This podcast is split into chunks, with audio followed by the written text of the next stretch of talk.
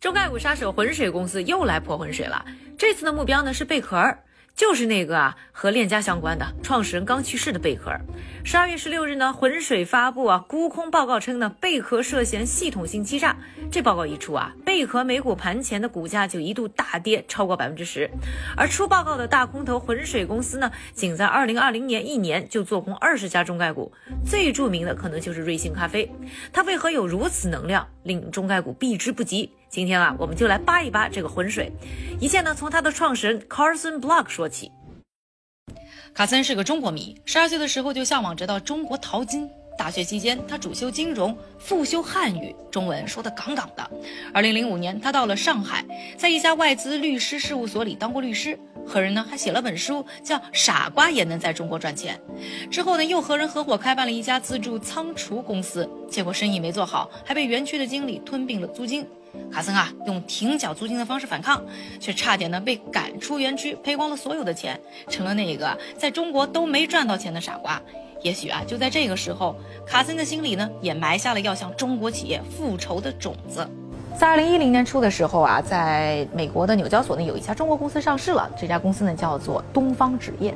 这家公司上市以后呢，股价呢就接连创下了新高，而且呢财报表现一直就特别的好，所以呢很多的美国投资人都蠢蠢欲动。这个当中也包括呢卡森他爸。那卡森他爸呢知道自己的儿子呢是一个中国通，所以呢就跟儿子说，哎。你到河北保定帮我去尽调一下，看看这个公司是不是值得投资。诶，卡森呢就去了，去了以后他发现了自己一个新技能，就是发现做空目标。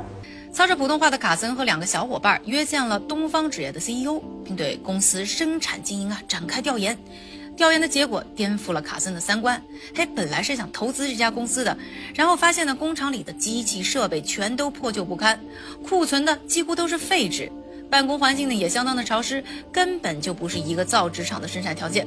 卡森啊，马上就打电话给老爸说：“嘿，这就是一骗子公司。”哎，劝老爸呢也别投资了，干脆做空。哼，结果老爸呢压根都没有兴趣，眼看着自己辛辛苦苦的调研结果要打水漂，卡森心一横，哎，我自己开一家股票调研公司，这就是后来赫赫有名的中概股杀手浑水公司。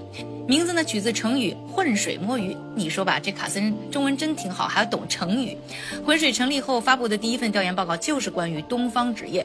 报告称呢，东方纸业存在严重的欺诈行为，将2008年的营收夸大了27倍，2009年的营收夸大了40倍，公司市值呢至少被高估了10倍。四十八小时内啊，东方纸业的股价下跌了百分之五十五。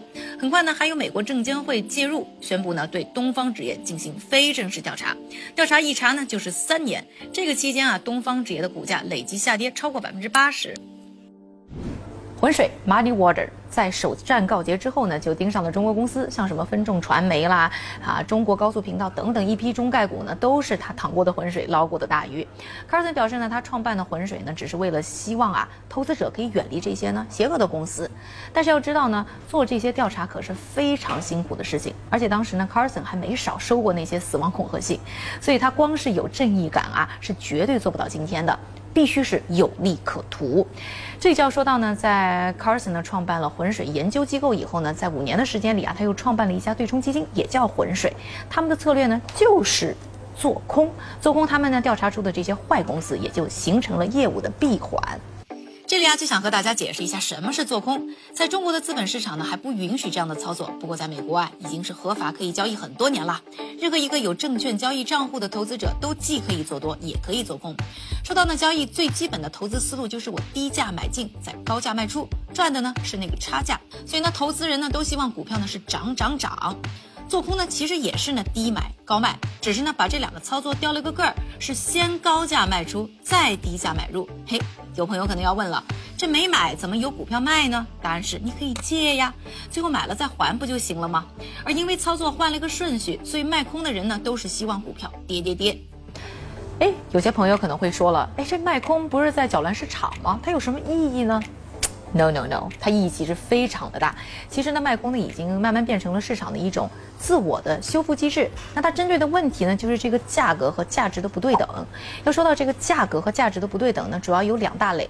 一类呢是长期存在的，因为我们得理解啊，就是在股票市场当中呢，我们看到的这价格其实并不反映的是这个公司现在的价值，它其实反映的呢是这些投资人心目当中这家公司未来价值的一个预期。所以呢是有一些主观的。所以我们会看到，像比如说特斯拉，它的产量其实就是通用汽车的零头，但是呢它的市值是通用汽车的四倍多。所以市场当中呢有很多不理性的现象，再加上呢未来确实就有一些不确定性，所以这个价格和价值总是有一定的差距。我们呢想要做的只是把这个差距变得更小。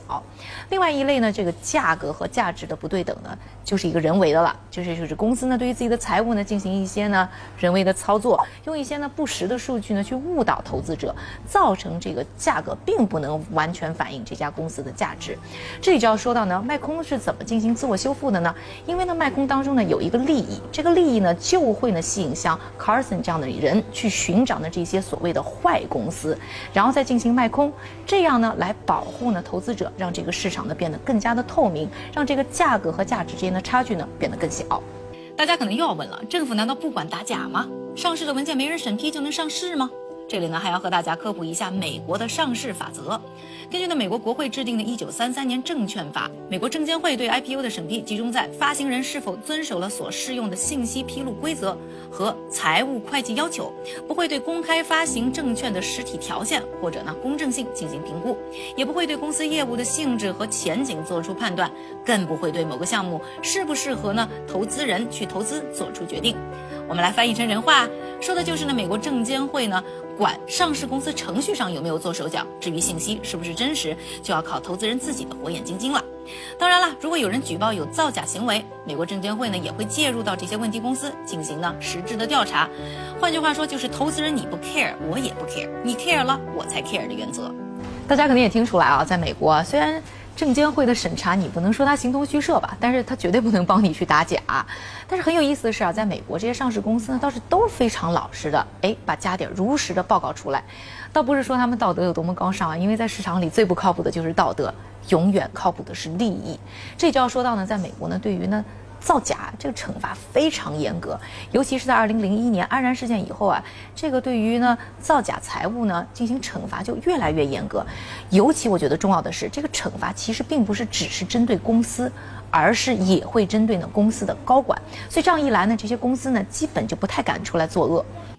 Sorry 啊，今天涉及的公司呢比平时多，信息量呢也比较大。不过这个安然呢，咱们还是得说一下的，因为它曾经呢是世界上最大的能源企业之一，名列财富杂志美国五百强的第七名，真的是超强的江湖地位。二零零一年，因为一个投资机构老板公然的质疑安然的盈利模式，跟着把安然的假账就揪了出来。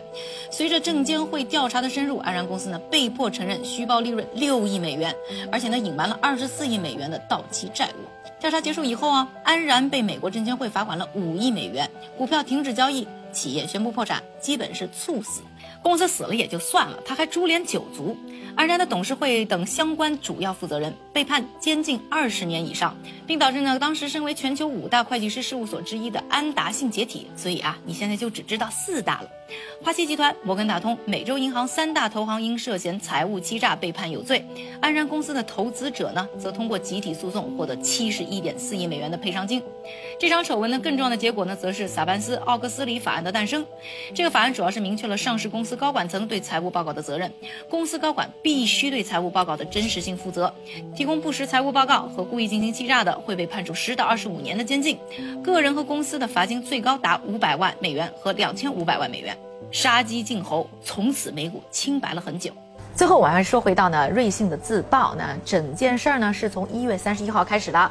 那个时候呢，浑水呢就拿出一份报告，这份报告呢，听说呢也是别人的匿名给浑水的。我估计呢，可能很早就有人盯上瑞幸，要么就是有内鬼，觉得这家公司呢有问题。那这份呢报告呢就显示，在去年的第三季度的时候啊，瑞幸平均每店的货物量呢是虚报了百分之六十九，在第四季度时候呢是虚报了百分之八十八，而第三季度呢他们的广告支出啊是虚报了百。分之一百五十，他们第三季度呢，整体呢这个门店的营业利润呢是虚报了三点九七亿元，哎呀，一个非常大的数字。当时这份报告出来了以后呢，瑞幸呢还不承认，他呢还找来了第三方呢要给自己洗白，结果才两个月就啪啪打脸了。总有人质疑瑞幸还能活多久，只是没人想到啊，他会以这种死法，而且呢，濒临死亡的这么快。一直以来，瑞幸呢就是靠补贴消费者来扩张和巩固呢用户粘度的。消费者们爱的呢是它的便宜，而不是口感。按照很多财经 UP 主的说法，就是拿资本主义的钱来大肆培养国人喝咖啡的习惯，而用钱买来的增长呢，都已经撑不住这个增长的故事了。于是呢，就只能靠造假。但是说谎的成本越滚越大，不是浑水，也总有人会揭穿这一切。有人呢会说啊，浑水呢是卑鄙的机会主义者，认为他整天就在市场里捡漏。我倒觉得呢，大家不用在意呢太多他的动机到底是什么，而是关注啊。因为有了一个好的利益机制，所以可以带动起呢市场本身的一个进化能力，让呢市场啊变得更加的公平，保护投资人的利益。另外呢，有些人会觉得，哎呦，这浑水这么一操作以后，中国公司的信誉没了。其实我觉得大家真的不要这么玻璃心，我们应该期待有更多的中国公司站起来，和那浑水过招之后还能屹立不倒，这才是我们需要的民族之光，我们自信的资本。